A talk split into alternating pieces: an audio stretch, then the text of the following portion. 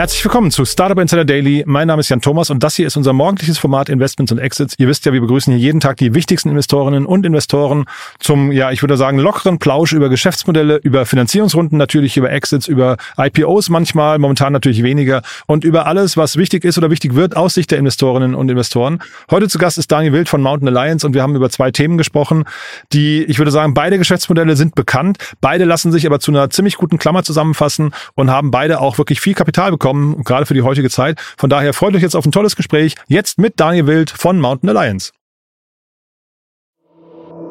Startup Insider Daily. Investments und Exits. Sehr schön, ja, ich freue mich. Der Mensch mit den zwei Hüten ist wieder hier. Daniel Wild von Mountain Alliance und Tiberon. Hallo Daniel. Ja, hi Jan, du hast es schon besser drauf als ich. mehr, ja. mehr, muss ich dazu ja gar nicht mehr sagen. Also, ja, erzähl vielleicht nochmal die Hintergründe von beiden, ne? Ja, na klar. Also ähm, ich habe die Mountain Alliance aufgebaut in den letzten 12, 13 Jahren. Bin seit zwei Jahren da nicht mehr Vorstand, sondern Aufsichtsrat. Und die Mountain Alliance ist ein börsennotierter VC. Wir kaufen Portfolien. Wir haben ein Portfolio von 23 Wachstumsfirmen. Jedes Jahr werden zwei, drei verkauft und dann wird wieder ein ganzes Portfolio von Firmen eingekauft. Das ist die Mountain Alliance. Public VC kann man das nennen. Und da sind wir grundsätzlich immer daran interessiert, wenn Leute Portfolien haben im Tech-Bereich, die sie verkaufen wollen.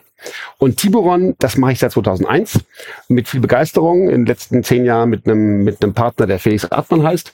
Und da investiere ich in Pre-Seed Stage nennt man das heute Startups. Gründer, die gerade angefangen haben und die das erste institutionelle Geld von jemand wie uns haben wollen. Mhm. Und wir haben ja schon mal äh, oder mehrfach erzählt, also Leute, die Portfolien verkaufen wollen, die können sich an dich wenden und äh, natürlich auch dann eben junge Startups mit, mit guten Ideen, ne? Ganz genau. Also quasi, ich bin auf beiden, die beiden Geschäftsmodelle sind sehr weit voneinander getrennt. Ja, das eine ist Secondary Portfolios von wirklich eher reifen Firmen, durchschnittlich sechs, sieben Jahre sollten die schon sein.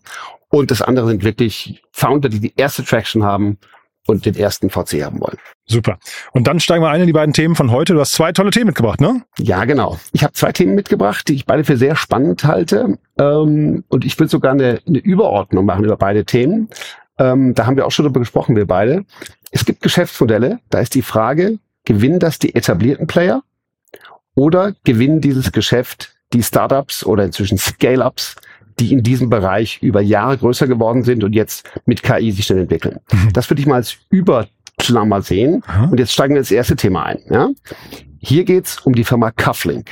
Die Firma Cufflink aus den UK ist ein Alternative Property Lender. Und die haben gerade 35 Millionen Pfund Debt Facility, also Kreditlinie, eingesammelt von European Risk Capital und der Paragon Bank. Das ist die Runde. So, was machen die? Die Cufflinks versorgen Immobilienentwickler mit Krediten, die diese sonst bei Banken nicht bekommen. Die lösen also ein Problem, was die klassischen Banken heute nicht lösen. Und ursprünglich machen die das als P2P, also die machen das Peer-to-Peer. -Peer. Du kannst quasi dort aus der Crowd sammeln sie mhm. Geld ein und geben das den Entwicklern. Ist so ein bisschen das Modell, das kennen wir hier von Lendico und Co. Ne? Also haben wir haben wir auch schon mal äh, besprochen. Ähm, aber ich vermute, jetzt gibt's hier noch irgendwie so, so eine, eine, kleine Cutting Edge, weil das ist ja eigentlich ein Modell, das man wie gesagt schon schon länger gesehen hat. Ne? Ganz genau, ja. Was hier ähm, anders ist an dem Thema Cufflink ist Sie sind gestartet als P2P und das sagt mir, also meiner Erfahrung sehr viel. Ich habe zwei Businesses, die sind im ganz ähnlichen Bereich gestartet. Einmal Smava, hast du wahrscheinlich auch schon mal einen Podcast ja, gehabt, ja, ne? Mhm. Ja, Alexander super Gründer. Ich war bei Smava früh beteiligt und bin in Smava eingestiegen, weil es eine Peer-to-Peer-Lending-Plattform war. Ne? Also Crowd investiert, gibt Kredite und diese Kredite werden weitergegeben. Aber über Zeit hat sich Smava in was ganz anderes entwickelt, nämlich de facto vermitteln die ja heute Kredite eher von etablierten Playern und nicht mehr von der Crowd. Und dasselbe sehen wir jetzt gerade bei Cufflink passieren. Was die jetzt gerade eingesammelt haben, sind 35 Millionen Pfund, die sie weitergeben können, auch an ihre Entwickler. Das Thema P2P funktioniert einfach nicht mehr. Das ist, das finde ich so interessant. Es gibt im Augenblick sehr viele äh, Fintechs und das ist, ist eins davon, die ihr Geschäftsmodell auch aufgrund der Zinsveränderung, der Marktveränderung anpassen müssen. Das heißt, die werden jetzt ein klassischerer Spezialkreditfinanzierer für eine Kundengruppe, nämlich Immobilienentwickler, die sich bei klassischen Banken schwer tun. Mhm. Und davon gibt es einige, da bin ich bei dir, es gibt einige Player in dem Bereich und auf Dauer ist es eine Commodity. Und die Frage ist bloß, wer hat da besseren Zugang zu Daten Und da ist natürlich hier jetzt wiederum im Fall von Cufflink, die machen jetzt sehr viel mit KI und ähnliches. Das heißt, die sehen schon, dass sie eine zusätzliche Möglichkeit haben, schneller und besser die Kredite zu bewerten, die sie weitergeben. Ich finde es dahingehend interessant, weil für mich fühlt sich das eigentlich an wie so ein Layer eigentlich nur, was sie dazwischen legen. Ne? Und ich weiß jetzt gar nicht, ob das ein starkes Layer ist, weil hinterher es geht eigentlich nur darum, äh, Geld von etablierten äh, in neue Kanäle anzubieten. Äh, das hast du KI gestützt und wahrscheinlich irgendwie auch noch mit, mit, mit cleverem Online-Marketing und so weiter, vielleicht guten CRM und so. Aber ähm, ich, ich sehe da die Innovationskraft noch nicht. Ne? Aber eigentlich, ähm, du sagst es, ja, die Etablierten bieten es nicht an. Die Frage ist aber auch, warum nicht? Genau. Und hier ist der, der, der Witz ist, die Innovationskraft war ja ursprünglich zu sagen, ich verbinde viele, viele kleine Investoren mit einer Möglichkeit, mein Geld zu verleihen, die besichert ist, weil es um Immobilien geht auf Dauer, und die höher verzinst ist. Das war schon ungewöhnlich. Sagen wir mal, das war, das war neu, als sie es gemacht haben. Nur jetzt, wenn sie anfangen, die Kredite von woanders zu nehmen, ist diese Peer-to-Peer-Aspekt weg. Und warum der auch schwieriger geworden ist, auch klar, weil du kriegst halt jetzt wieder Zinsen für dein Geld, je nachdem, mhm. was du so anlegst. Ne? Mhm. Ne? Das heißt, du brauchst nicht mehr auf so eine Plattform zu gehen, um jetzt irgendwelche acht bis zehn Prozent zu bekommen. Das heißt, der ursprüngliche USP war das Peer-to-Peer-Geschäft, wie bei mhm. Smava auch, wie bei ja. vielen anderen. Und das ist weg, aus unterschiedlichen Gründen. Mhm. So, und jetzt ist die Frage, und genau das ist der Punkt, wo bleiben die jetzt, wo können die sich differenzieren? Ja. Weil das ist auf Dauer eine Commodity. Und da sehe ich jetzt, da sie aber das Geld bekommen haben, offensichtlich wetten die Investoren, die da drin sind, darauf, dass diese Jungs das weiter skalieren können und besser machen als der Markt. Dass also die Nische bedient wird, die bisher von denen noch mal besser bedient werden kann als andere. Und diese Firma hat dieses Geld, so wie ich recherchiert habe, das erste Mal bekommen. Das war nicht Bestandsinvestoren, die hier weiter finanziert haben, sondern mhm. diese Firma wurde jetzt das erste Mal so finanziert, um jetzt noch stärker zu skalieren. Mhm. Ja, finde find ich, finde ich interessant. Wohin, also wenn man jetzt mal nach vorne spult, wohin kann sich der Markt jetzt entwickeln? Also vielleicht einmal die Rolle von AI dabei und dann aber auch, wie groß kann jetzt so ein Unternehmen werden? Das waren jetzt 35 Millionen, das ist jetzt noch nicht die Welt, ne? Nee, aber so ein, so, so, so ein Unternehmen kann schon sehr groß werden, denn ähm, also die sagen zum Beispiel, dass sie bisher ihre, ihre Geschichte ist, dass sie bisher in der Größenordnung 270 Millionen Pfund durch die Plattform investiert haben lassen durch Investoren und bisher keiner was jemals verloren hat. So, okay. okay, aber auch 272 Millionen ist nicht viel. Du erinnerst dich, ich habe schon mal haben wir darüber gesprochen. Ich habe ein anderes Unternehmen Portfolio aus USA, Plum Lending. Ja, genau. Das ist ein spezialisierter Gewerbeimmobilien Hypothekenfinanzierer die haben ganz andere Größenordnung. Mhm. Da ist die durchschnittliche Hypothek sind 14 Millionen Dollar. Ja, das heißt, da bist du ganz schnell jedes Jahr bei einer halben Million Volumen. Das heißt, mhm. das ist nicht so groß, aber ich glaube, und die Investoren dahinter sind nicht doof, ich glaube, dass gerade in der jetzigen Zeit die Banken sind nicht bereit, jetzt noch Kredite zu vergeben. Im Baugeschäft wird das gebraucht. Ich glaube, Rolle vorwärts. Es wird mit Big Data und den ganzen Informationen auch über das Thema Immobilienbewertung, Grundstückbewertung viel, viel einfacher sein, für wirklich KI-getriebene Modelle eine bessere Einschätzung zu machen, ob man diesem Entwickler oder dem Entwickler Geld gibt. Und ich weiß nicht, wie gut ich, also und Immobilienentwickler grundsätzlich gibt es ein berühmtes Buch von Tom Wolfe, Man in Full aus den 80er Jahren. Das, das ist die Kategorie, die ab und zu auch mal mit Hunderten von Millionen Krediten pleite geht und dann wieder von vorne anfängt. Mhm. Das ist einfach eine, zurzeit gehen jede Woche, glaube ich, in Deutschland Immobilienentwickler pleite. Das mhm. ist ein mhm. echt schwieriges Geschäft, gerade in Immobilienmärkten wie jetzt. Das heißt, und es wird gebraucht. Also offensichtlich, glaube ich, der Markt wird konsolidieren und der Beste wird gewinnen, der es am schlanksten machen kann mit der besten Risikoeinschätzung. Ja, ich suche gerade noch das Sternchen, weil sie auf der Seite schreiben, no investor has lost any money, aber ich, da ist ein kleines Sternchen dran. Ich habe nur die Auflösung noch nicht gefunden. ähm, genau. Aber ich, bin auch nicht gefunden. Nee, aber ich äh, für mich für mich die Frage halt, ähm, äh, sag mal, wenn jetzt äh, Projekte, die nicht anders finanziert würden, jetzt mit hohen Zinsen, weil das Ganze muss ja auch lukrativ sein, mit hohen Zinsen sich belasten, ist das nicht dann doppelt gefährlich? Also da hat schon mal jemand drauf geguckt und sagt, hm, wissen wir nicht genau, ist eigentlich äh, nicht unsere Risikoklasse und dann äh, wendet er sich hier an die an die Crowd und sagt, hey, dann äh, holen wir uns doch Geld zu höheren Konditionen Konditionen. Ist das nicht hinterher fast äh, klar, dass dann irgendwann zumindest äh, Investoren ihr Geld verlieren? Genau, genau das glaube ich eben nicht. Also ich glaube nicht, dass es klar ist, möchte ich damit sagen. Ne? Ich glaube, das wird die Kunst sein, von diesen Firmen zu zeigen, dass sie dieses Scoring, nennen wir das, für diese Kategorie besser machen als Banken. Und nochmal, die Banken machen das zum großen Teil nicht. Mhm. Diese Art von Geschäft. Ja. Es gibt auch in, in Deutschland viele Kapitalvermittler für Mezzanin, aber das sind immer eine andere Art von Kapitalvermittlung. Das heißt, ich glaube, dass es wirklich darauf ankommen wird, hier äh, zu zeigen, dass man auf Dauer mit mit KI und Datenmodellen das besser machen kann. Mhm. Und es ist für mich auch kein Zufall, dass sie in der UK sind, weil gucken uns auch gerade eine spannende Firma in der UK an, die ähm, Immobilienbewertung macht. Also PropTech ist eins von meinen Lieblingsthemen. Ja? Und dort mhm. Gibt's einfach unfassbar viele Daten. Die wissen alles über alle Häuser was der Wert ist, was die Grundstücke sind. Das können die mit KI heute sehr, sehr genau vorhersagen. Was ist das Ding jetzt wert, was ist es später wert? Das heißt, ich glaube, dass man gerade im UK-Markt aufgrund der Menge der öffentlich verfügbaren Daten sehr gut einschätzen kann, ob das, was dieser Immobilienentwickler da verkauft, mhm. realistisch ist oder nicht. Und das ja. muss der Job der Plattform sein. Mhm. Und diesen Job machen Banken nicht mehr. Deutsche Bank hat gerade in, in Frankfurt im Immobilienfinanzierungsbereich Mitarbeiter abgebaut. Ach ja. Okay. Ja. Ich habe ja. das Sternchen gefunden, da, da waren, sie waren vor einem Totalverlust. Das ist zumindest, also sie sagen, du musst ein erfahrener Investor sein. Das, ich meine, letztendlich ist ein Risikohinweis, ja.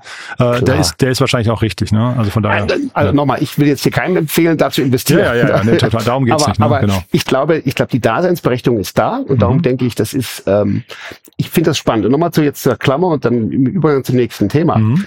Mein, mein Thema ist hier Incumbents gegen Startups. Ja? Mhm. Die Incumbents, die, die marktbeherrschenden bisher Parteien sind die großen Banken.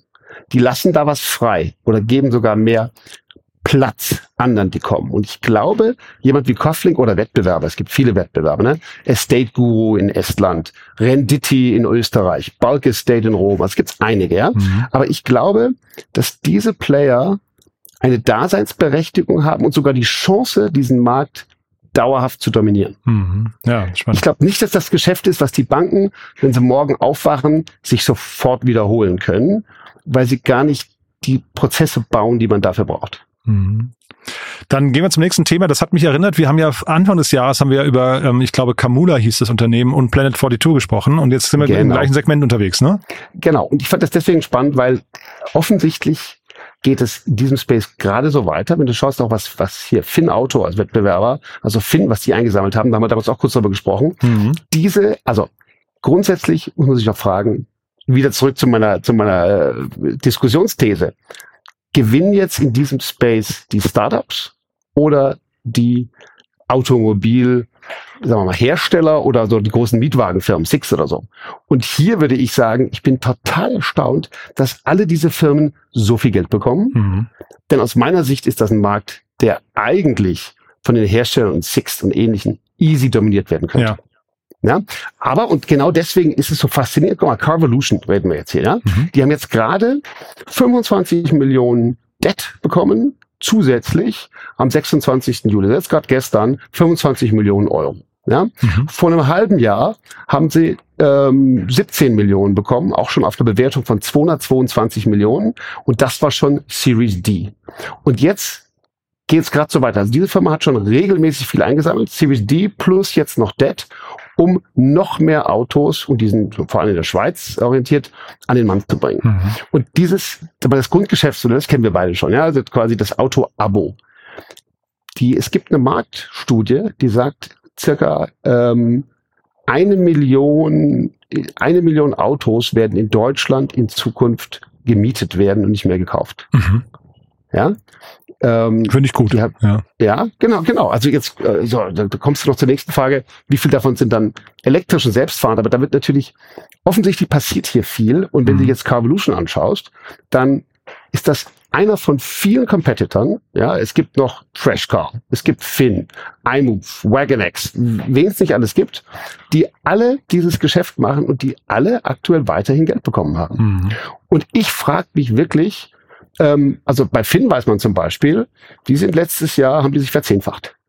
Hm. Sind von 1000 zu 10.000 Autos, äh, Abos sind gewachsen, sind in die USA expandiert und haben dort bisher kaum Wettbewerb. Hm, krass. Ich finde es, und, und so, vor dem Hintergrund, wenn du diese Wachstumszahlen siehst und dann siehst, dass jetzt die anderen auch nach wie vor investiert werden, ist das offensichtlich A, nicht nur kein Winner-Takes-All-Markt, was klar ist, das ist kein, da gibt's keine, keine Netzwerkeffekte, aber warum nehmen sich nicht die Six oder anderen, warum lassen die sich diesen Marktverbot nehmen? Die, die Butter vom Brot nehmen mit diesem Markt, so muss man es mhm. formulieren. Total interessant. Ja, ich gucke hier gerade noch mal parallel bei Finn, ne, das hatte ich jetzt gar nicht mehr genau vor Augen.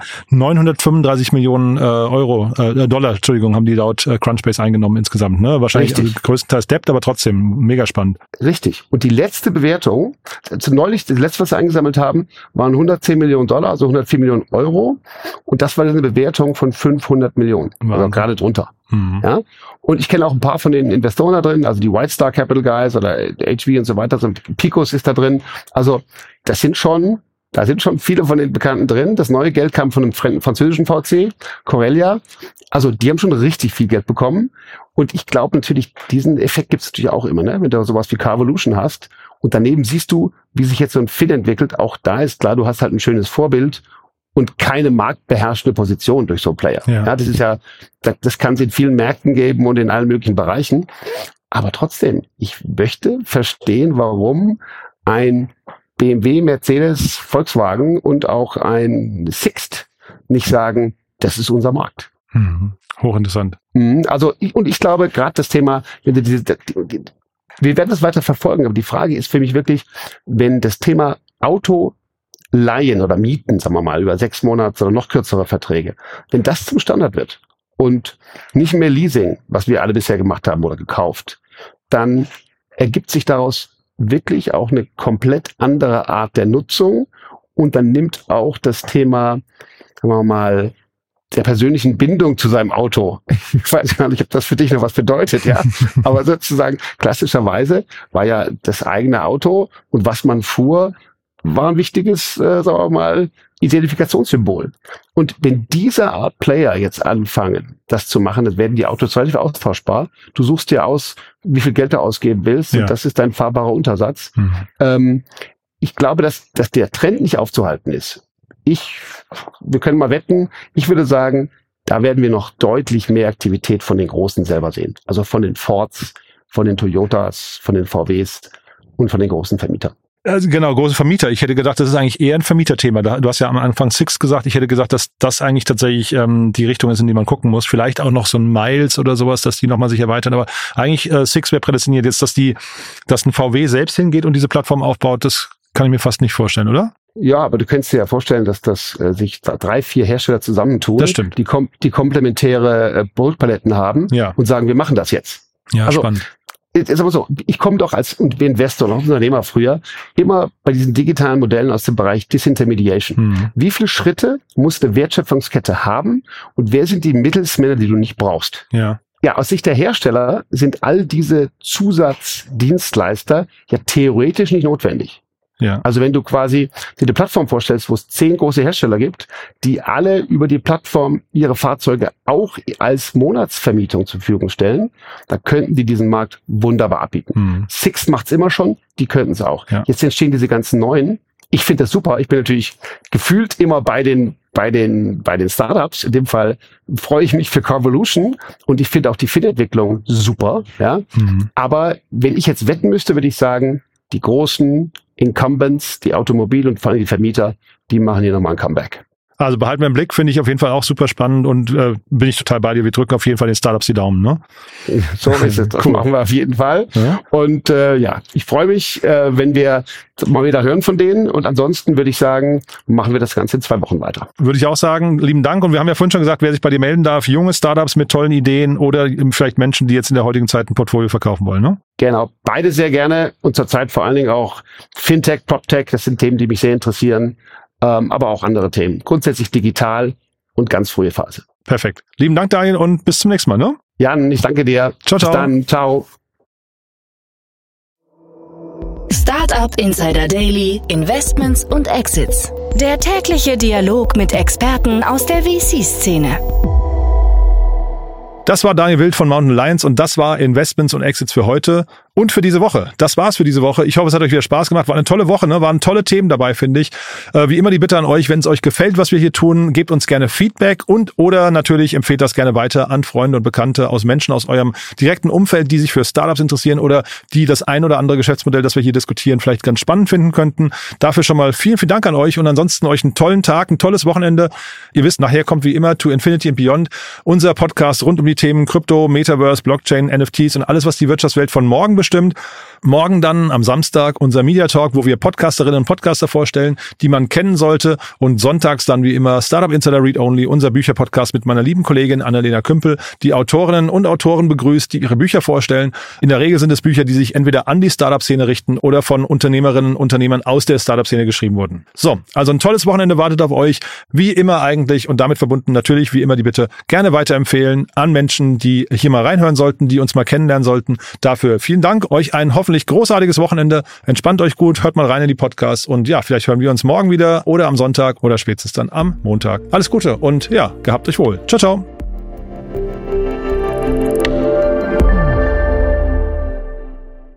Transparenzhinweis. Der heutige Gast steht mit Startup Insider in einer direkten oder indirekten wirtschaftlichen Beziehung. Unsere Statuten sehen vor, dass diese Beziehung unsere Neutralität und Objektivität nicht beeinflusst. Eine Übersicht unserer Kunden und Partner findet man auf www.startupinsider.de slash Kunden. Eine Übersicht unserer Gesellschafter findet man auf www.startupinsider.de slash Gesellschafter.